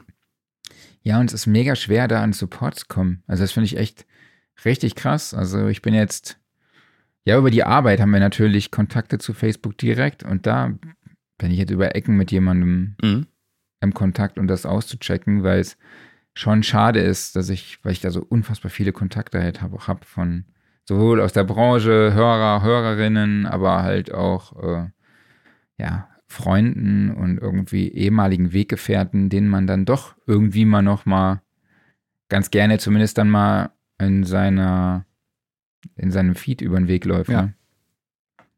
Ja, aber das, ich glaube, das ist generell so ein Problem von diesen riesigen Portalen. Das hörst du ja auch zum Beispiel ganz oft auf YouTube einfach, wenn es da um, um Sperrungen geht, um Fragen der Monetarisierung, dass halt erstmal, ja, du überhaupt keinen erreichst. Und wenn, dann halt nur sehr, sehr spät. Die haben halt einfach viel zu wenig Personal, aber gleichzeitig kann ich es auch irgendwie verstehen, weil die haben halt Millionen von Kunden und wahrscheinlich auch ja, Millionen von Anfragen pro Tag. Ne? Also wie willst du das managen? Ne? Ich habe da keine Lösung Ja. für. Es wäre natürlich geil, wenn es ginge, aber ich glaube, die, die, absolute Lösung gibt es dafür das Problem nicht, außer halt einfach nur sich möglichst äh, gut zu schützen. Ja, absolut. Ja. Ähm, Workflow der Woche, hast du was dabei? Mhm. Ich habe letztens ähm, mal in Spectral Layers 10. Ich probiere mich da immer weiter durch und äh, werde immer wärmer mit der Software, weil es wirklich eine super Ergänzung ist zu Isotope RX. Ähm, habe ich die Funktion Komponenten entmischen benutzt. Das klingt ein bisschen komisch, okay. aber es, im Endeffekt sorgt es dafür, dass du halt den Anteil, den du gerade markiert hast, der wird entmischt in die Transienten, den Rauschanteil des Signales, den tonalen Anteil des Signales. Und da ging es mhm. darum, um Podcast-Editing und im Hintergrund hat halt jemand mit, keine Ahnung, mit dem Stift auf dem Tisch rumgeklappert oder sowas. Das heißt, du hattest ganz klare Transienten im Hintergrund ähm, über halt gesprochenem Wort. So, und mit dieser Funktion konntest du dann halt ganz klar sagen, einfach, okay, der Transient, der da irgendwie mitten in einem Wort auftritt, der wird automatisch herausgemischt. Dann kannst du halt diesen Layer entweder komplett muten oder halt leiser regeln und sowas. Und das hat wirklich gut funktioniert. Ne? Es hat nicht mhm. an allen Stellen perfekt funktioniert, aber es, es, kommt auch mal halt wirklich so ein bisschen auf den Sound an und wie sehr der halt mit den, mit den Stimmen verwischt. Aber für solche Sachen äh, war das absolut super. Okay, muss ich mal mal reinziehen. Ja, ich habe Nicky Romero ähm, Kickstart 2 dabei. Das hatte ich mir irgendwann mal auf meine Liste geschickt. Also ich muss mir ja jede Woche hier überlegen, was ich hier bei Workflow der Woche vorstelle. Und das habe ich mir irgendwie vor einer Ewigkeit mal besorgt und in meinen Workflow integriert. Also die erste Version habe ich schon öfter verwendet. Also es ist dieses bekannte Sidechain-Effekt-Plugin, um ein bisschen Bassbereich aufzuräumen, so dass Kick und Bass sich halt nicht mehr so in die Quere kommen. Es gibt verschiedene Höhekurven, die man auswählen kann, äh, verschiedene Automationen. Also es ist eigentlich ein geiles Tool. Nutzt du es? Kickstarter zwar nicht, ich nehme den äh, FX-Modulator in QWest dran. Der macht genau das gleiche. Okay. Ja, ich finde für 15 Euro habe ich mir das einfach mal irgendwann gegönnt. Ja, absolut. Es ist halt auch einfach praktischer, als wenn du jetzt jedes Mal ein Sidechain-Routing herstellst. Ja, ich deshalb auch so äh, Waves Waves Factory Track Spacer ist für mich auch so ein Ding. Ne? So, du musst halt nicht irgendwie so ein Routing machen. Du bewirfst halt ein Plugin drauf und läuft. Es ist vor allen Dingen auch insofern einfacher, dass du halt, du kannst es einfacher dosieren. Ne? Also bei einem, äh, ja. bei einem typischen Sidechain-Routing, dann bist du ja erstmal gefordert, also erstmal musst du das, das Originalsignal kontrollieren. Also je nachdem, wenn du jetzt zum Beispiel so diesen, wenn du einfach den typischen Pumpeffekt eben erzeugen willst, dann musst du gucken, dass du deine Bassdrum in dem Send-Channel nochmal filterst, weil du willst den ganzen Bassanteil raushaben. Du willst halt wirklich nur den Attack haben, damit dir das kurz wegduckt und dann äh, wieder hochkommt. Und ansonsten halt, wenn du irgendwie ein dynamischeres Signal hast als Quelle, ähm, dann musst du natürlich auch da schauen, dass die irgendwie die ganze Zeit passt. Während da, da kannst du einfach diese Kurve so einzeichnen, wie sie dir passt, machst die an oder aus und regelst das Mixverhältnis fertig aus. Ja. Offline-Modus. Jo, Ken. jo, Ken. Yo, Barbie. Ja, ich glaube, wir hatten, wann hat man darüber gesprochen? Vor zwei Wochen oder vor drei Wochen oder sowas, dass wir ins Kino müssen und uns Barbie angucken. Ja, Haben wir dann mal wir gemacht. Ne? Getan. Ne? Ja. Und äh, ich muss sagen, richtig geiler Film. Also hat echt Spaß gemacht. Ja, ich fand ihn einfach unfassbar witzig. Ne? Ja. Und es wurden halt so viele Klischees, ja, äh, wie sagt man, aufleben. Es wurden sehr viele Klischees genannt, sagen wir es ja. mal so. es war voll damit. Ja, ich muss einfach sagen, das war eine super runde Sache. Also erstmal die Produktion an sich ist geil. Also das Setdesign ist der Hammer. Ne? Also ja, diese das sieht Detail so plastikmäßig ne? alles aus. Das ist wirklich ja. von der Detailliertheit und sowas super gut. Tolle schauspielerische Leistung. Also gerade Ryan Gosling, muss ich sagen, hat mich komplett überzeugt. Margot Robbie aber auch super. Und auch alle anderen Darsteller. Also da gibt es überhaupt nichts zu meckern, finde ich. Ähm, und ansonsten auch, ich muss sagen, ich hatte zuerst gehört, als ich äh, gedacht habe, also, nee, nochmal, ich fange den Satz nochmal von vorne an. Als ich das erstmal gehört habe, Barbie wird verfilmt, habe ich gedacht, äh, okay, wir hatten da so ein paar Animationsfilme bisher. Das wird halt eine Geschichte für kleine Mädchen oder sowas. Und das ist es ja überhaupt nicht, sondern es ist ja wirklich, mhm. es ist eigentlich für die alten Barbie-Fans gedacht. Kannst du dir aber auch, glaube ich, ja, kannst du auch als, als, als Kind gut angucken was glaube ich immer noch abgeholt. Und es ist sehr intelligent alles erzählt. Also du hast wirklich so diese, diese zwei Richtungen, aus denen Barbie beleuchtet wird. Ne? Einmal wirklich so Barbie als die neutrale Figur, die alles sein kann. Ne? Es gibt mhm. ja Barbie für, für jede Berufsgruppe quasi. Ne? Du kannst alles sein und gleichzeitig ist es halt so dieses totale Stereotyp Kommerzobjekt, ne? Voll durchsexualisiert und sowas. Und das sind so diese zwei Ebenen, die voll aufeinander clashen in dem Film. Und das haben sie wirklich geil gemacht, finde ich. Ne? Also auch, muss ich sagen, Hut aber an Mattel, dass sie da so mitgespielt haben und dafür quasi gesagt haben, jo, ihr dürft unsere Figur benutzen. Ne? Weil Mattel wird ja selber ein bisschen durch den Kakao gezogen. Äh, ja, CEO Will Ferrell ist ja dann auch dabei. Ja. das ist ja schon echt, echt gang. John Cena spielt eine Meerjungfrau, Barbie. Ja, sehr gut. Mhm. Das war auch ziemlich geil. Ja, sehr, sehr sozialkritisch auf jeden Fall der Film. Gibt sehr, sehr viel zwischen den Zeilen zu lesen. Mhm. Und was ich halt auch mega witzig fand, war halt die ganzen Barbies da. Ja. Also die, die man halt so kannte von früher. Also die schwangere Barbie, dann die Skipper, die, wie heißt die nochmal, die Babysitterin oder so, dann der Hund, der kackt, oder dass die, äh, dass das Haus so aufklappt, wie man das dann so kennt. Ja. und äh, das Toast aus, der Toast ist aus Plastik, es gibt eine Sahnehaube als Plastik drauf, das ist echt wirklich ziemlich geil detailliert gemacht und ähm, kann ich eigentlich nur empfehlen. Und ich will jetzt auf jeden Fall auch mit neongelben Rollerblades äh, und einer pinken Leggings über, äh, in Venice Beach am Boulevard, Strandboulevard, Rollerbladen, oder? Ja, und ich muss sagen, also nachdem Ken äh, das Patriarchat entdeckt hat, äh, sein Aussehen war auch ziemlich geil, muss man sagen, gerade wenn man auf Ja. 80er steht. Ja, vor allem war ja geil, dass sie da gedreht haben, wo wir waren, ja, Ja. bei einer NAM-Show. Das war Mhm. schon echt ganz witzig. Und was ich auch geil fand, war die, die Fleischbeule zwischen den Beinen. ne? Oh ja. Also, das fand ich echt, ich weiß gar nicht mehr, in welchem Kontext es war, aber jeder kennt es von den Mhm. Barbie-Figuren. Jeder hat's getan. Jeder hat die Barbies erstmal ausgezogen und gecheckt. Ja. und es war dann halt so diese typische Fleischbeule einfach. Das, das war echt Ja. witzig auf jeden Fall. Das kam auch so zur Sprache. Das fand ich irgendwie eine ganz witzige Anekdote, weil das jeder halt kennt. Also ich muss sagen, also ich bin wirklich restlos begeistert gewesen, kann nur empfehlen den Film. Also hätte ich nicht gedacht, dass der so gut einschlägt. Ne.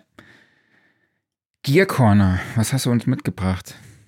Ja, es gab äh, diese Woche fand ich zwei interessante Sachen, die erschienen sind. Erstmal Rode kam mit was Neuem um die Ecke und zwar nach dem Wireless Go kommt das Wireless Pro. Also jetzt die Version für die Profis. Ähm, dabei würde ich jetzt sagen, äh, so viel gibt es am Wireless Go gar nicht mehr zu verbessern. Und deshalb sind halt die Features, die jetzt eigentlich dazugekommen sind, sind auch wirklich dann so ins absolute Pro-Lager. Also das allererste ist, da würde ich sagen, einfach Timecode-Generierung. Also ähm, das unterstützt halt die äh, Timecode, der dann ausgegeben wird, was eben dann nachher zum Anlegen ans Bild äh, diverse Sachen erleichtert. Dann gibt es jetzt 32-Bit Float Recording direkt da drin, was also einfach das Pegeln deutlich erleichtert, weil das Übersteuern wird dann halt viel, viel schwieriger. Es gibt gleichzeitig einen Safety Channel, der noch, äh, ich glaube, mit 10 dB weniger oder so aufnimmt. Ansonsten, ähm, der Akku ist, glaube ich, etwas stärker geworden. Die Ausstattung ist etwas größer geworden. Es werden nämlich jetzt direkt Lavalier-Mikros mit beigelegt. Das war beim Wireless Go noch nicht so. Also du hast immer noch dieses Set aus zwei Sendern, einem Empfänger, diversem Zubehör, wie beispielsweise Kabeln, Windschutz und so weiter und so fort. Und jetzt liegen eben auch die Lavalier-Mikros mit dabei. Die muss man vorher dann dazu kaufen. Und ja, das war es, glaube ich, soweit. Ähm, es ist, würde ich sagen, ich würde es nicht jetzt als Quantensprung oder sowas bezeichnen oder als große Weiterentwicklung, sondern es ist einfach so, das Ganze wird nach oben hin abgerundet. Und auch preislich sind wir jetzt gar nicht so viel höher. Der erste Preis, der jetzt so genannt wird, sind 399 US-Dollar. Mal gucken, ob wir dann auch am Ende bei 399 Euro landen. Mal sehen. Aber äh, ich denke, das ist okay. Also das, äh, das, das Wireless Go liegt, glaube ich, so bei, wo sind wir da? 250 oder 270? Kann das sein? Ich kenne die Preise leider nicht auswendig. Muss Okay. ich nochmal checken. Also ich, ich, ich, ich schätze jetzt gerade mal, wir sind halt ein gut, so gut 100 Euro teurer geworden. Ich denke, das ist für das Gebotene auf jeden Fall okay. Also gerade eben mit den zwei Lavaliers dabei. Weil ich glaube, wenn man die jetzt einzeln noch dazu kaufen würde zum Wireless Go, wäre man höher. Also, Also mit zwei sind wir bei 298, mhm, mit einem bei 225. okay. Ja, siehst du. Und wenn man da jetzt noch die zwei Lavaliers dazu packt, dann dürfte man wahrscheinlich über die 399 drüber sein. Also Jo. Von daher sind wir preislich auf jeden Fall sehr gut am Start. Oh, eine Sache habe ich übrigens noch vergessen, äh, sehe ich gerade noch. Es gibt noch einen äh, Kopfhörerausgang am Empfänger für direktes Monitoring. Das war nämlich vorher, glaube ich, immer noch so ein Kritikpunkt, dass das Monitoring etwas schwer war. Den haben sie jetzt auch noch eingebaut. So, Mhm. Dann kam was Neues von Arturia raus. Arturia hat mal wieder vor sich hin emuliert und eine Emulation der 303 entwickelt. Heißt Acid V. Und ja, wie man das so von den Arturia-Plugins gewohnt ist, sehr fotorealistisch und schön gestaltete Oberfläche. Also du siehst halt einfach diese typische silbern-schwarze 303-Oberfläche vor dir. Eigentlich so auf das Wichtigste reduziert. Und das Ganze dann mit den typischen Arturia-Erweiterungen man hat das, was man eigentlich aus den anderen äh, virtuellen Emulationen kennt, also die erweiterte Effektsektion, da ist das Typische drin, was Arturia zu bieten hat. Da mhm. hat man eigentlich alles, also sämtliche Modulationseffekte, Multiband-Kompression und so weiter und so fort. Die Distortion-Sektion, die ja jetzt eigentlich für die typischen Asset-Sounds eben sehr, sehr wichtig ist, ist auch hier dann erweitert. Also da hat man verschiedenste Typen, die man reinbauen kann. Die Distortion-Einheit war ja in Original 3 und 3 jetzt nicht direkt verbaut, aber ist jetzt zum Beispiel bei den diversen Hardware-Klonen. Also nehmen wir jetzt beispielsweise mal den Behringer Nachbau, der hat ja auch direkt eine Distortion-Einheit mit drin. Dann der Step-Sequencer ist schön erweitert worden, ist jetzt auch eben grafisch dargestellt und hat weitere Funktionen. Ja, und im Endeffekt würde ich sagen, ist das eine absolut seriöse Sache. Ich habe sie leider aber noch nicht gehört. Also Deshalb, ich kann jetzt noch nicht sagen, wie nah das ist, daran ist, aber ich glaube, da ist ja sowieso immer. Ne? Da kloppen sie sich ja alle drum. Also da gibt es allein schon bei den diversen Hardware-Nachbauten immer die große Frage, wer ist am nächsten dran. Bei der Software ist es genauso. Also ich glaube, da muss einfach jeder für sich selbst mal reinhören und entscheiden, ob das Ganze ja ihm gefällt oder nicht. Natürlich wird das Ganze dann irgendwann sicherlich Teil einer V-Collection sein. Aktuell gibt es das zum Einführungspreis von 99 Euro. Wahrscheinlich gibt es vielleicht auch noch mal Spezialangebote, wenn man eine V-Collection besitzt. Da muss man sich einfach nochmal bei Arturia einloggen und gucken, ob es ein Angebot gibt. Aber ja, ich denke, das ist halt, so wird das gehandhabt wie bei allen anderen Arturia-Instrumenten ebenfalls. Aber gab es da nicht irgendwie schon eine Menge Emulationen? Ja, von der 303 auf jeden Fall.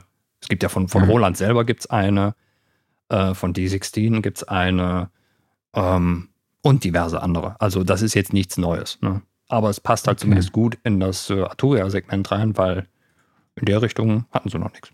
Ja, ich war ein bisschen überrascht. Ich hätte jetzt irgendwie gedacht, dass es da in der Richtung schon was gibt. Es gibt.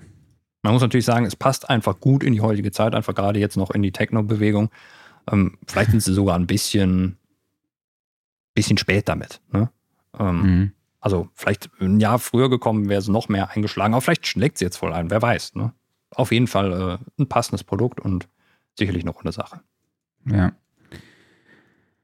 Ja, nochmal kurz vielleicht an der Stelle der Hinweis, dass ihr Studioszene-Tickets gewinnen könnt. Nämlich verlosen wir zweimal ein Tagestickets zur Studioszene in Hamburg im Wert von je 129 Euro. Also ihr habt auch dann Zugang zu den exklusiven Masterclasses. Die Studioszene findet statt vom 17. bis 19. Oktober in Hamburg. Und ja, alles, was ihr dazu tun müsst, um Tickets zu gewinnen, ist an unserer Umfrage teilzunehmen zum Studio Sofa Podcast. Also wir stellen euch da ein paar Fragen, einfach fragen eure Interessen ab, äh, was wir vielleicht noch besser machen können, was ihr vielleicht noch mehr hören wollt und, und, und.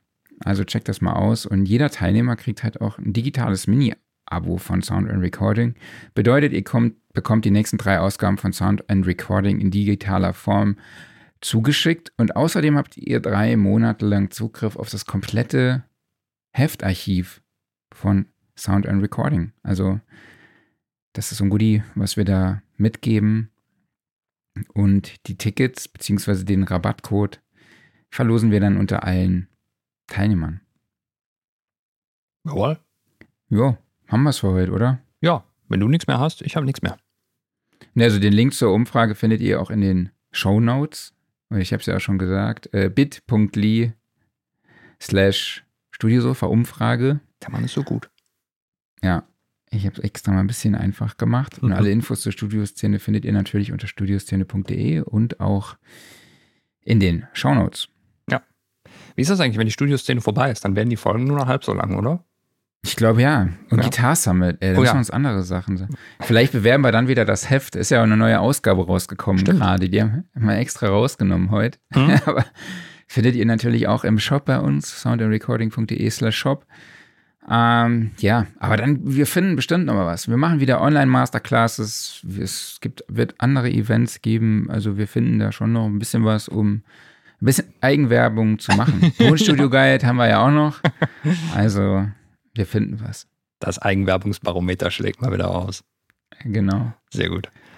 Alles klar. So, dann würde ich sagen, wir machen den Sack zu, ne? erheben uns von unserem schönen Studiosofa, denn das wird präsentiert vom Music Store in Köln, dem Paradies für Musiker. Vielen, vielen Dank an euch alle da draußen, dass ihr dabei wart. Vielen Dank an dich, Marc, und natürlich vielen Dank an den lieben Leo, dass er uns hier so einfach seine Ent ja, Entwicklungsgeschichte, kann man schon fast sagen, ne? also so dargestellt hat und einfach dann die Tipps gezeigt hat, wie man heute die Community äh, ja, auf Instagram, auf TikTok anspricht und daraus eben Kunden generiert. Wahnsinn. Nochmal Respekt ja. an der Stelle. Ja, nächste Woche haben wir dabei Herr Lennart Dammann, den ich ja letzte Woche schon angeteasert habe. Alles klar. Wunderbar. Ja. Und äh, ja, ihr wisst es, äh, selbe Zeit, selber Ort. Ne? Wir sind alle hier, haben Spaß und wenn nicht, äh, dann habt ihr was verpasst. Bis dahin genau. bleibt ihr bitte gesund und ciao. Ciao, macht's gut.